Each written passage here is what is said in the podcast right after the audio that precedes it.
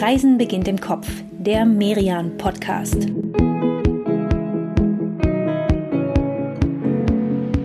Hallo und herzlich willkommen zur neuen Ausgabe unseres Merian Podcast Reisen beginnt im Kopf. Überall werden ja die Reisewarnungen gelockert und aufgehoben. Sogar der Sommerurlaub in Europa ist wieder möglich.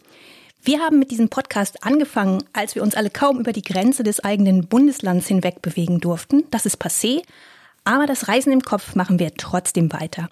Und zwar heute auch endlich mal wieder nicht am Telefon, sondern hier zusammen ganz in echt in einem Raum. Mein Name ist Katrin Sander. Ich bin die stellvertretende Chefredakteurin des Reise- und Kulturmagazins Merian. Und wahrhaftig neben mir, wenn auch 1,50 entfernt, ist meine Kollegin Inka Schmeling. Liebe Inka, schön, dass du da bist. Ja, das fühlt sich doch irgendwie total exotisch an, sich so in echt gegenüber zu sitzen. Aber sehr schön auch. Viermal sind wir jetzt aus dem Homeoffice im Kopf verreist. Diesmal sitzen wir hier im Verlag an der Alster. Aber im Kopf steigen wir beide jetzt gemeinsam in den Zug, fahren so um und bei zwei Stunden und steigen aus in Braunschweig. Braunschweig, das ist sowas wie unser Überraschungskandidat nach Hamburg, München, Leipzig und Bonn. Braunschweig ist nicht riesengroß, 250.000 Einwohner hat die Stadt, aber für diese Größe außerordentlich viel zu bieten. Und jetzt, wo Nordsee und Ostsee und das Voralpenland dem Ansturm der Gäste kaum Herr werden können, ist so eine Stadt eigentlich ein Idealziel für ein entspanntes Wochenende. Ja, wenn man hier ankommt, dann ist der erste Anblick von Braunschweig so ein bisschen ernüchternd, muss man leider sagen. Man tritt raus aus dem Bahnhofsgebäude auf einen eher nüchternen, tristen Vorplatz. Aber es lohnt sich, ein paar Schritte weiter zu gehen und sich dann auch nochmal umzudrehen. Das Bahnhofsgebäude steht nämlich sogar unter Denkmalschutz als Beispiel für die Architektur der 50er Jahre. Ein schneller Blick also zum Bahnhof und dann schnell in die Tram Richtung Schloss. Das dauert keine zehn Minuten und der Bau, das Schloss, das ist schon ein ziemliches Braunschweiger Original. Ja, also das mit dem Original, das ist so eine Sache, man erkennt das ganz gut, wenn man etwas näher rangeht an das Schloss, dann fällt einem nämlich auf, dass, dass das so merkwürdig gefleckt ist. Also die meisten Steine in der Fassade sind eher hell, aber dazwischen sind einige, die deutlich dunkler sind. Die stammen noch von dem alten Schloss, das ab 1833 hier an diesem Ort gebaut wurde und wie vieles in Braunschweig im Zweiten Weltkrieg leider ziemlich stark beschädigt wurde.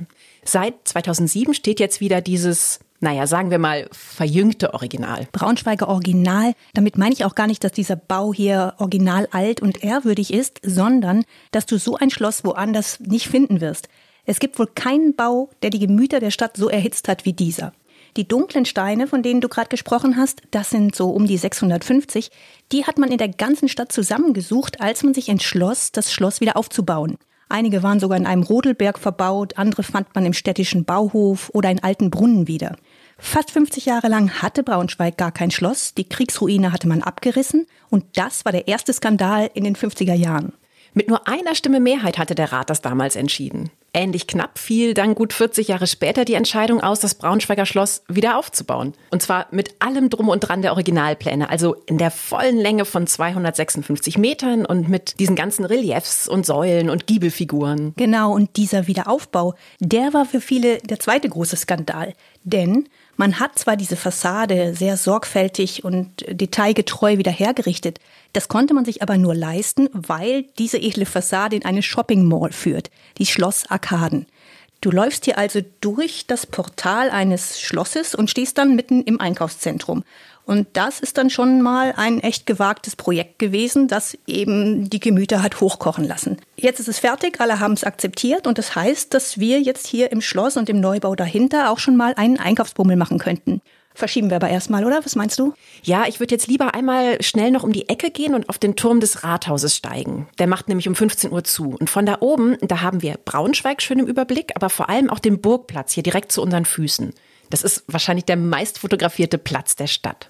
Wir haben den ja auch fotografiert. Er ist auf dem Cover unserer Merian Braunschweig Ausgabe, weil er eben wirklich extrem hübsch ist, umrahmt vom Dom und der Burg Dank Waderode. Und meistens ist er ziemlich leer. Eigentlich hat man hier immer freie Sicht auf den Star dieses Platzes, den Löwen auf seinem Sockel. Braunschweig heißt ja auch die Löwenstadt. Ja, dieser Löwe, der erinnert an den Mann, dem wir diesen Platz hier verdanken und noch vieles mehr in Braunschweig, an Heinrich den Löwen.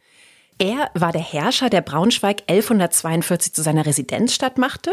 Und dieser Heinrich ist im Mittelalter so ein richtiges politisches Schwergewicht. Von Braunschweig aus erobert er immer mehr Gebiete herrscht schließlich über ein riesiges Reich. bis sogar sein Vetter, Kaiser Friedrich Barbarossa immerhin, vor ihm auf die Knie geht, um ihn so dazu zu bringen, ihn bei einem Italienfeldzug zu unterstützen. Heinrich aber fordert einen zu hohen Preis dafür und letztlich kostet ihn das seine Macht. Barbarossa ist total genervt, verhängt die Reichsacht über ihn und schickt ihn ins Exil nach England. Wer weiß, wenn Heinrich der Löwe etwas weniger hoch gepokert hätte, vielleicht wäre Braunschweig heute unsere Hauptstadt. Braunschweig statt Berlin. Das ist ein interessantes Gedankenspiel, finde ich. Heinrich hat sein politisches Machtspiel überreizt, aber hier in Braunschweig, da ist er natürlich immer noch der Held, dem die Braunschweiger viel verdanken. Und hier liegt er ja auch begraben im Dom St. Blasi. Ja, lass uns den später nochmal anschauen. Ich würde jetzt lieber gern einmal unser Gepäck loswerden. Das wird doch ganz schön schwer, selbst im Kopf. Und wir könnten das jetzt einmal kurz in unserem Hotel abstellen. Bis dahin sind es ja nur so zehn Minuten zu Fuß, wie überhaupt alles im Braunschweig gefühlt nur so zehn Minuten zu Fuß ist. Das stimmt. Das ist sehr spaziergängerfreundlich. Laufen wir also rüber ins Magniviertel. Braunschweigs kleines, hübsches Innenviertel, das aber tatsächlich sehr alt ist und voller Fachwerkromantik steckt. Der Weg dorthin führt vorbei am Happy Ritzy House. James Ritzy, sagt dir der noch was? Ja, wobei ich den überhaupt gar nicht mit Braunschweig verbinde, sondern mit einer deutlich größeren Stadt, nämlich mit New York. Da wurde er geboren, lebte sein Leben lang da, starb da und ich finde, man hat immer diese ganzen Big Apple Pop Art Collagen so vor Augen, aber Braunschweig, das hatte ich mit ihm gar nicht verbunden. So ist das eben öfter in Braunschweig. Diese Stadt ist immer mal wieder für eine Überraschung gut. Das werden wir ja auch später noch sehen, wenn wir ins große Kunstmuseum der Stadt gehen. James Ritzy jedenfalls hat man damit beauftragt, die Fassaden eines ganzen Häuserkomplexes zu gestalten, und zwar quietschbunt mit Herzen, Sternen, Augen und jede Menge lachenden Mündern. Drinnen sind Büros, man kann da gar nicht reingehen. Und egal, ob einem dieses Haus jetzt gefällt oder nicht, es ist eine echte Marke im Stadtbild. Unser Hotel, das liegt ganz in der Nähe und ist so ganz und gar nicht Pop-Art. Lass uns mal einchecken im Magni Boutique Hotel. Und wie immer, die Adressen all unserer Tipps, die packen wir euch selbstverständlich schön übersichtlich in die Show Notes. Ja, ich war ganz überrascht von diesem Hotel und ich glaube, so geht's vielen. Man steht davor und sieht ein schönes altes Fachwerkgebäude und dann geht man rein und drin sieht's ganz, ganz anders aus. Also ganz klar und nüchtern. Jetzt auch nicht so super stylisch, wie man vielleicht beim Namen Boutique Hotel erwarten würde, aber einfach ganz klar und aufgeräumt und angenehm schnörkellos. Und dieses Hotel hat einen sehr entscheidenden Vorteil. Es liegt nämlich wirklich mittendrin im schönen Magniviertel. Dieses Viertel ist wirklich ein kleines Schmuckstück mit der Betonung auf klein. Denn wenn wir hier durch diese hübsche Straße Ölschlägern laufen, dann sind wir ehrlich gesagt auch ganz schnell einmal durch, durch dieses Viertel. Deswegen spazieren wir einfach ganz langsam und genießen das hier. Die schönen Fachwerkhäuser, das Kopfsteinpflaster und viele kleine nette Lädchen, wie zum Beispiel Magni Antik. Da findest du alles Mögliche von Krimskrams und alten Spielzeugautos bis hin zu Antiquitäten. Und nur ein paar Schritte entfernt, da liegt Ohlendorf. Das ist noch so ein echter, alteingesessener Heimwerker-Handwerkerladen. Früher gab es sowas ja öfter. Jetzt freue ich mich immer richtig, wenn ich auf so einen Laden stoße. Und ich möchte bitte noch einen ganz kurzen Stopp einlegen im Café Makery. Das wird von zwei Schwestern betrieben und ist eben, ne, die haben einen sehr guten Kaffee, sehr schöne Atmosphäre, aber was wirklich so das absolute Nonplusultra da ist, ist deren Cheesecake. Das ist der beste Cheesecake der Welt. Was für ein Superlativ. Da bin ich gespannt, ob wir den halten können. Ja, komm, wir probieren den mal. Oh ja, das machen wir. Und dann gehen wir einmal über die Straße zu Julia Eschment. Sie ist Designerin und hat auch einen der hübschen kleinen Läden hier. Er heißt das Nähwerk. Ich habe sie in Braunschweig getroffen und gefragt, was sie am Magniviertel so mag. Irgendwie war das schon immer für mich klar, wenn ein Atelier, Designatelier, dann wird das Magniviertel sein, weil das einfach dazu passt. Wir machen Kunsthandwerk und ich glaube, das ist auch so sowas, was in ein anderes Viertel vielleicht äh, nicht so reinpassen würde wie in das älteste Viertel äh, Braunschweig. Wir sind die Gesichter, die quasi zu diesem Laden gehören und machen das alles alleine und, äh, und das zeichnet die Geschäfte auch äh, hier aus, dass sie einfach sehr persönlich sind. Julia entwirft in ihrem Nährwerk eigene Stücke, aber sie merkt auch, der Trend geht hin zu mehr Nachhaltigkeit. Wir machen ganz viel Upcycling. Äh, sammeln äh, alte Jeans und T-Shirts und daraus nähen wir neue äh, Hosen und, und machen quasi T-Shirt-Upcycling. Wir bedrucken die Sachen mit einer ganz besonderen Technik, Cyanotypie heißt die, die wird mit, mit UV-Licht quasi entwickelt. Sieht ein bisschen wie eine Zauberei ähm, aus, wenn es entsteht. Manchmal schneiden wir zum Beispiel aus zwei Hemden ein, ein Blusenkleid. Und merkst du, dass das die Leute mehr interessiert, so dieses Upcycling und bewusster Umgehen mit Materialien? Ja, auf jeden Fall. Nach diesem Bummel durchs Magniviertel sind wir jetzt auch schon wieder zurück im Zentrum der Stadt. Wir spazieren jetzt einmal zum Burgplatz, den wir vorhin ja nur von oben gesehen haben, und gucken uns noch einmal diese Löwenplastik von nahem an. Dass die so gut erhalten ist, das hat übrigens einen sehr einfachen Grund. Es ist nämlich nur eine Kopie. Das Original, das steht gleich hier am Platz in der Burg Dankwaderrode. Und gleich daneben ist der Dom. Da gehen wir jetzt mal rein, denn da können wir Heinrich dem Löwen so nahe kommen, wie das überhaupt geht in Braunschweig. An seinem Grab. Er wurde hier gemeinsam mit seiner Frau Mathilde bestattet und über ihrem Grab, da sieht man ihn und sie aus Stein gehauen und in der Hand hat Heinrich einen Miniaturdom. Ein Zeichen dafür, wie wichtig diese Kirche ihm war. Er hat sie gestiftet als Grablege für sich und seine Nachfolger. Hier wollte er bestattet werden. Tja, so mächtig wie Heinrich der Löwe im Mittelalter als Herrscher war, so pompös war dann entsprechend auch seine Kirche. Und diesen alten Mittelalterprunk, den kann man zumindest erahnen, wenn man sich diese Sekko-Malereien mal etwas genauer anschaut, hier an den Wänden. Die stammen ursprünglich aus dem 13. Jahrhundert und wurden damals, wie der Name Sekko sagt, auf den trockenen Putz gemalt. Das machte sie leider weniger haltbar, als es Freskomalereien auf feuchtem Putz gewesen wären. Und so verblassten diese Malereien mit der Zeit und gerieten richtig in Vergessenheit. 1845 hat man sie dann wiederentdeckt und restauriert. Naja, zumindest so, wie man das damals halt unter Restaurieren verstand. Ne? Man hat sie ziemlich originalgetreu wieder übermalt. Das ist eine ganz besondere Atmosphäre hier drin. Kirchen vermitteln ja immer diese Ruhe und haben eine besondere Akustik meistens. Aber dieser Dom, der hat wirklich was außergewöhnlich Majestätisches. Das liegt vielleicht auch an der Einrichtung, an den Dingen, die man hier findet. Da steht zum Beispiel so ein riesiger siebenarmiger Leuchter, den Heinrich selbst dem Dom geschenkt hat. Der ist also auch um die tausend Jahre alt und fünf Meter hoch. Ja, nach so viel Mittelalter brauche ich jetzt mal wieder ein bisschen Gegenwart. Und schlag vor, wir beide schlendern jetzt an diesem späten Freitagnachmittag noch ein wenig durchs Zentrum. Dahin, wo so ein bisschen mehr Leben ist. Zum Beispiel könnten wir jetzt zum schönen Kohlmarkt gehen für eine kurze Stöberrunde im Hay Store. Den Laden hat Model Anne-Kathrin Strauß 2016 eröffnet und sie hat da einfach lauter schöne Dinge zusammengetragen. Mode natürlich, aber auch Seifen und Cremes oder Kerzen oder Lampen, Bücher und Vasen. Achtung, dieser Laden ist echt ganz schön gefährlich. Irgendwas Nettes findet sich da immer. Ja, das ist einer von diesen besonderen kleinen Start-up-Läden, die man in einer Stadt von der Größe Braunschweigs auch nicht unbedingt erwarten würde und die ganz stark vom Charakter ihrer Chefs leben. Naturalu ist auch so einer. Die Bloggerin Luisa Dellert hat sich ganz auf nachhaltige Produkte spezialisiert. Erst mit einem Online-Shop, jetzt auch mit ihrem eigenen kleinen Laden. Wenn man da so durchgeht, dann bekommt man schon viele gute Ideen, wie man sich selber vielleicht auch noch dazu bringen kann, ökologisch bewusster zu leben. Gut, unsere Einkaufstüten, die werden jetzt nach und nach voll und schwer. Stellen wir die doch mal kurz ab und zwar gleich um die Ecke vom Naturalu in dem schönen Innenhof von Lavinia. Da rankt an den Wänden der wilde Wein hoch, man sitzt da sehr lauschig. Das Lavinia ist Delikatessenladen und Weinbar in einem und damit jetzt der ideale Ort für einen Aperitif, finde ich, auf Braunschweig. Und zum Abendessen, da haben wir schon einen Tisch reserviert im Mono. Das ist ein recht neuer Laden, aber der Mann, der dahinter steht, ist jemand, der in Braunschweig schon so einige Sachen ins Rollen gebracht hat. Er heißt Henrik Borgmann, ist Schauspieler und zusammen mit seinem Bruder hat er aus dem Likör, den sein Vater, ein Apotheker, als Geschenk für gute Kunden immer so über die Theke gereicht hat, ein Braunschweiger Szenegetränk gemacht. Den Borgmann 1772, das ist das Gründungsjahr der Apotheke. Dieser Kräuterlikör, der kommt so ganz und gar nicht altmodisch daher, denn wechselnde Künstler entwerfen dafür die Etiketten. Eine Schnapsidee mit großem Erfolg also. Und neben der Apotheke hat er dann noch ein hübsches Café eröffnet, das heißt die Apotheke, und Ende 2019 eben das Mono. Ein japanisches Restaurant, schick, lecker, ziemlich stylisch. Oben gibt's am Wochenende sogar eine Bar, aber ich denke, wir wechseln für den Absacker nochmal die Location, oder? Ja, wir wollen ja an diesem Wochenende auch möglichst viel sehen von Braunschweig. Also ja, lass uns weiterziehen und zwar zu Harrys Weinladen. Für die sehr leckeren Antipasti hier sind wir jetzt nach dem tollen Besuch im Mono schon so ein bisschen zu satt, aber ein Glas Wein, das schaffen wir noch. Ist gar nicht leicht, sich hier zu entscheiden allerdings, denn Harry und seine Frau Tina haben eh schon so um die 150 Weine hier im Laden und 50 davon sind eigentlich immer offen und können probiert werden.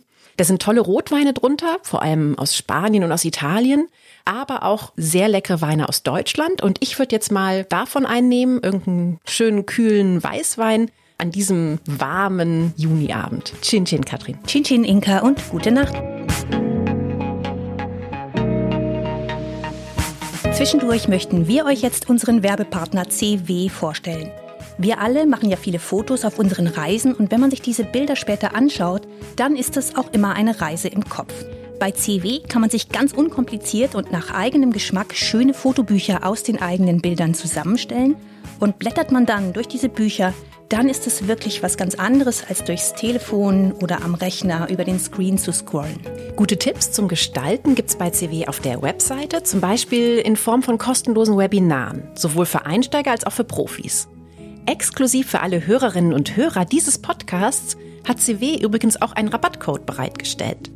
Ihr müsst einfach euer Fotobuch oder was auch immer fertig machen und dann beim Bestellen diesen Code hier eingeben. Merian 10 Reisen. Alles in Großbuchstaben, die 10 als Ziffer. Wir packen euch den Code aber auch noch einmal in unsere Show Notes. Es ist Samstag.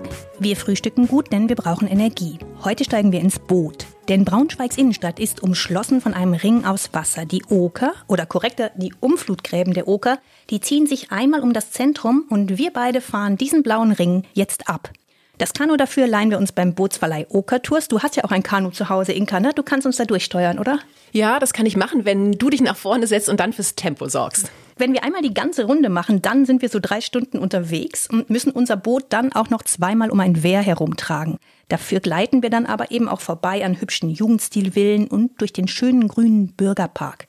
Im Sommer, so wie jetzt, da kann da auf dem Wasser schon was los sein, also viele Stand-up-Paddler, Kajaks, aber trotzdem ist es alles noch sehr entspannt und entspannend. Oh ja, was für ein schöner Anblick. Dafür lohnt sich auch das Umtragen auf jeden Fall. Aber nach dieser drei Stunden Paddeltour bekomme ich jetzt langsam Hunger und lotse uns zum Mittagessen mal zurück in die Innenstadt. Mir ist nämlich gerade sehr nach Salat und in der Münzstraße, da gibt es einen Laden, der ist sozusagen das Salatmecker von Braunschweig. Belly Button Food liegt in einem netten Innenhof. Man sitzt auf Holzpaletten und hat die Wahl zwischen so um und bei 20 verschiedenen Salaten. Da sind ganz verschiedene Kombinationen drunter. Zum Beispiel rote Beete und Apfel mit Leindotteröl oder grüne Linsen mit Lauch. Und danach ist es jetzt Zeit für Kultur. Wir gehen ins Museum und zwar nicht in irgendeins, sondern in eines der spannendsten und renommiertesten deutschen Kunstmuseen. Das Herzog Anton Ulrich Museum, kurz HAU. Es ist nach langem Umbau 2016 erst wieder eröffnet worden und ist auch eine von diesen Überraschungen, die Braunschweig zu bieten hat. Die Kunst, die wir hier sehen, das ganze Ensemble, das vermutest du eigentlich eher in Florenz oder Venedig. Tatsächlich hat sich Herzog Anton Ulrich in den 1680er Jahren sehr für Italien begeistert. Er war nämlich ein großer Kunstfan. Ja, das waren ja damals viele Adlige, ne? Also das ist eine exquisite Kunstsammlung. Das war ein bisschen auch so ein Prestigeding oder so ein Statussymbol. Der Ferrari, der war ja noch nicht erfunden. Stimmt. Aber er hatte noch dazu ein echtes Gespür für künstlerische Qualität. Er war einer der ersten, zum Beispiel, die Bilder von Jan Vermeer kauften, und zwar lange bevor der berühmt wurde. Wegen Corona ist im Haum nur ein Teil der Ausstellung zu sehen, aber darunter sind zum Glück die Höhepunkte der Sammlung.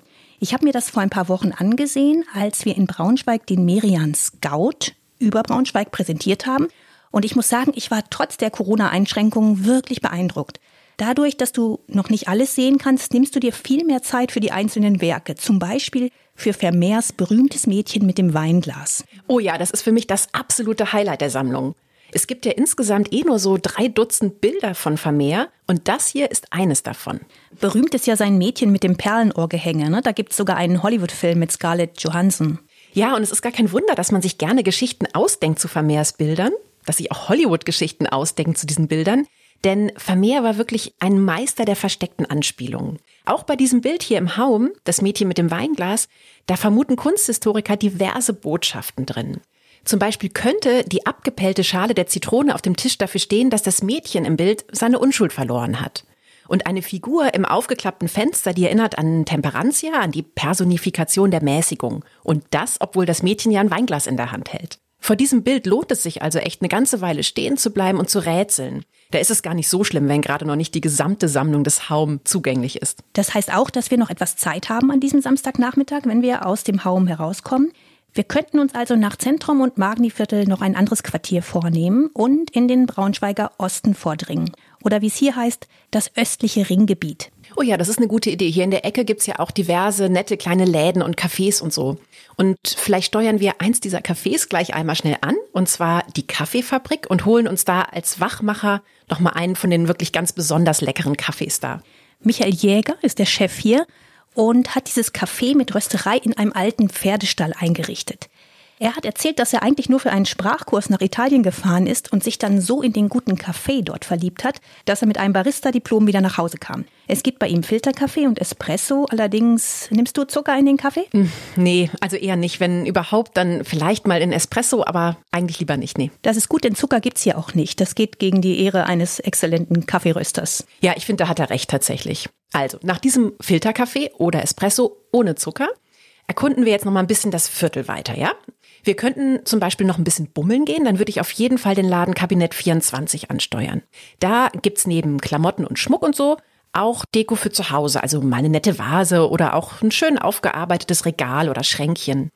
Wobei ich wiederum andererseits hier in Braunschweig überall und gerade auch hier im Osten dieses ganze Grün wirklich sehr schätze. Und deswegen wäre jetzt eine andere Möglichkeit, dass wir beide einmal durch den Prinz Albrecht Park zum Nussberg spazieren und uns da gemütlich ins Gras setzen und ja, einfach so den Blick ein bisschen über Braunschweig schweifen lassen. Ja, wir ruhen uns da ein bisschen aus, haben wir uns ja schon allein nach der Paddeltour heute Morgen verdient, finde ich.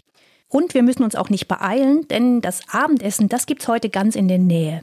In der Joka Bar, da können wir leckere Tapas bestellen. Manchmal sind die mit nicht allzu wenig Knoblauch zubereitet. Das vermeide ich jetzt mal, die lassen wir weg, denn wir wollen uns ja auch morgen noch riechen können. Und wir wollen ja auch nach dem Abendessen weiter durch die Stadt ziehen. Denn gerade jetzt leuchtet Braunschweig auf eine ganz besondere Art. Ja, und wie? Das ist eine echte Besonderheit hier in Braunschweig, der Lichtparcours. 15 Künstler setzen dafür verschiedene Orte in der Stadt über Lichtinstallationen in Szene. Vor ein paar Tagen ging's los und noch bis Anfang Oktober ist Braunschweig sozusagen erleuchtet.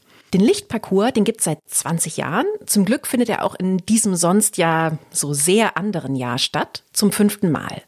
Manche dieser Lichtinstallationen, die bleiben auch. Die werden mit der Zeit dann Teil des Braunschweiger Alltags. Sehr schön finde ich zum Beispiel diese kleine Bronzekatze, die der Bildhauer Michael Salzdorfer 2016 im Theaterpark aufgestellt hat. Die steht auf so einem sehr schmalen, aber auch sehr hohen Sockel, ist natürlich angestrahlt und die erinnert durchaus ein bisschen an diesen mächtigen Löwen, den wir schon besucht haben auf dem Burgplatz. Aber sie hat halt eben nicht dieses majestätische und dadurch doch auch so ein bisschen martialische. Solarkatze nennen die Braunschweiger diese kleine Katze auf der Stele. Das Schöne an diesem Format Lichtparcours ist, dass du ohne große Veranstaltungen, die ja derzeit schwierig sind, dennoch ein Festival mit der ganzen Stadt feiern kannst. Und wer alle Kunstwerke nacheinander ablaufen möchte, der folgt übrigens ziemlich genau dem Okerlauf, also unserer Paddelroute von heute Morgen. Obwohl es mittlerweile schon ganz schön spät ist, gibt es da einen Ort, den müssen wir auf dem Heimweg einfach nochmal kurz ansteuern. Ein Ort, der längst zu einer Braunschweiger Legende geworden ist das Riptide. Das ist vordergründig ein Plattenladen, aber natürlich nicht irgendein Plattenladen. Selbst der Rolling Stone hat den schon zu einem der besten im ganzen Land gekürt.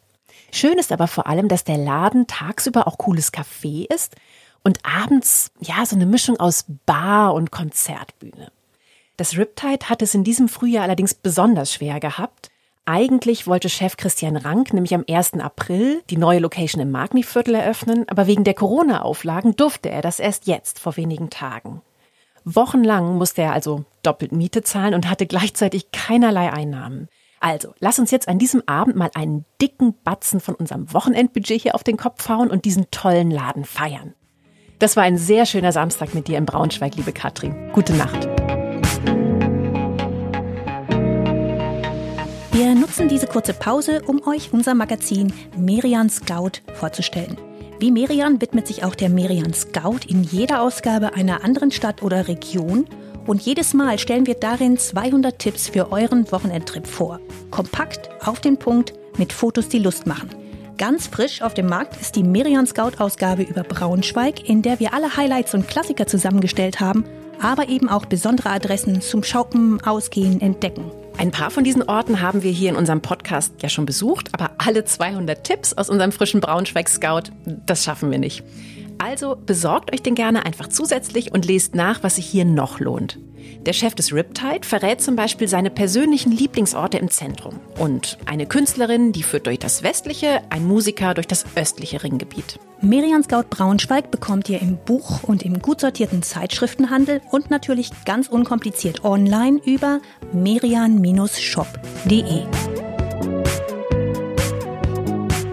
Es ist Sonntagmorgen und Katrin, es gibt eine Braunschweiger Institution, über die haben wir noch gar nicht geredet, nämlich Eintracht Braunschweig. Der Verein spielt zwar gerade nur in der dritten Liga, aber Fußballfans, die haben Braunschweig natürlich trotzdem auf dem Schirm, als die Stadt, die den Fußball gewissermaßen nach Deutschland geholt hat. Exakt.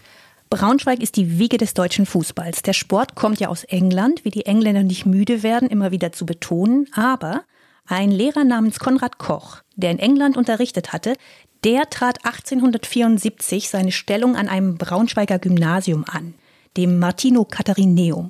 Und dort brachte er seinen Schülern das Fußballspielen bei. Viele fanden das damals überhaupt nicht gut, aber Konrad Koch hatte einen Kollegen, den Sportlehrer August Hermann, der ihn unterstützt hat. Und der hat ganz buchstäblich den Fußball nach Deutschland geholt. Er beschaffte nämlich für seine Braunschweiger Jungs den ersten Originalfußball aus England. Ein Jahr später, 1875, legte der Lehrer Konrad Koch dann die ersten deutschen Fußballregeln vor. Und die haben sich bis heute gar nicht so gravierend verändert.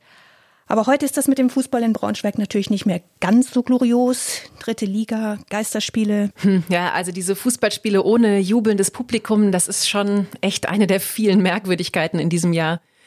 Aber wir machen hier ja eine kleine Kopfreise und dafür hole ich uns einfach mal Braunschweiger Stadionstimmung dazu. Die gibt es ja zumindest in konservierter Form noch. Eigentlich klingt es hier nämlich so.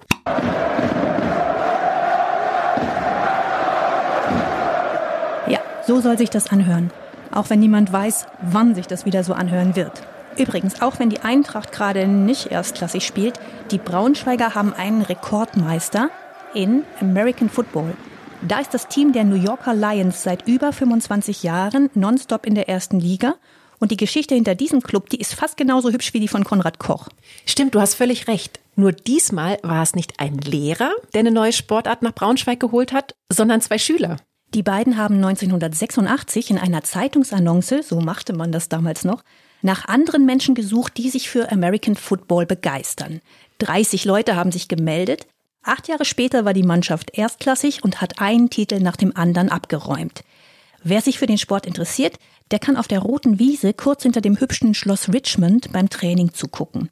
Der Spielbetrieb soll allerdings wegen Corona erst im September wieder losgehen. Das Schloss Richmond, das ist tatsächlich auch ein sehr schönes Ziel für unseren Sonntagvormittagsspaziergang heute. Im Kopf sind wir natürlich jetzt auch genau an einem der beiden Sonntage im Monat da, an denen es hier Führungen gibt.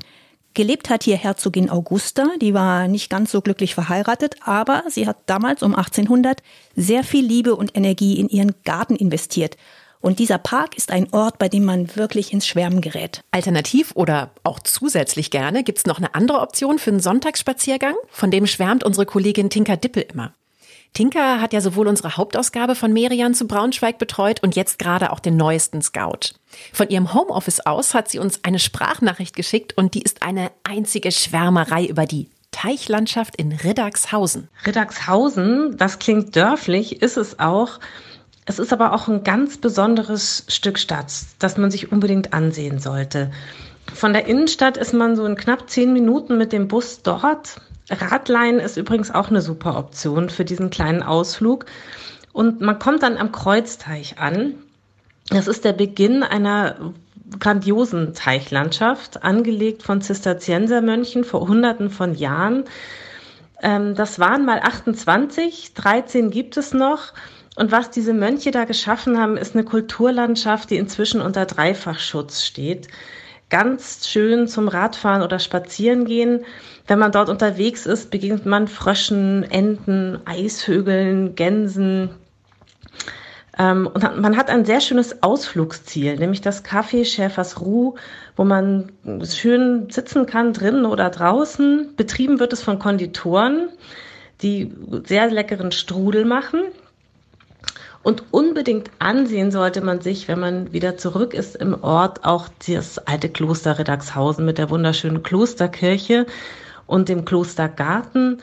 Insgesamt ist das Ganze ein wunderschöner Crashkurs in Sachen Nachhaltigkeit. Das klingt so, als könnte man da wesentlich mehr Zeit verbringen, als wir jetzt hier in Braunschweig noch haben. Denn es ist schon wieder Sonntagnachmittag geworden.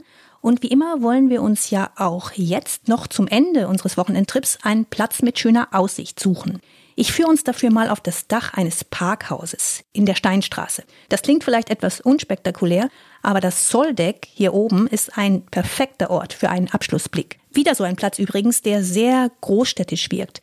Wir sehen von hier oben auf die Türme von St. Martini, essen vielleicht noch eine Kleinigkeit und dann lass uns wie immer noch mal überlegen, was wäre wenn? Wenn wir noch länger in der Stadt bleiben könnten, was würden wir machen? Jeder wieder drei Tipps, okay? Mein erster ist ganz einfach.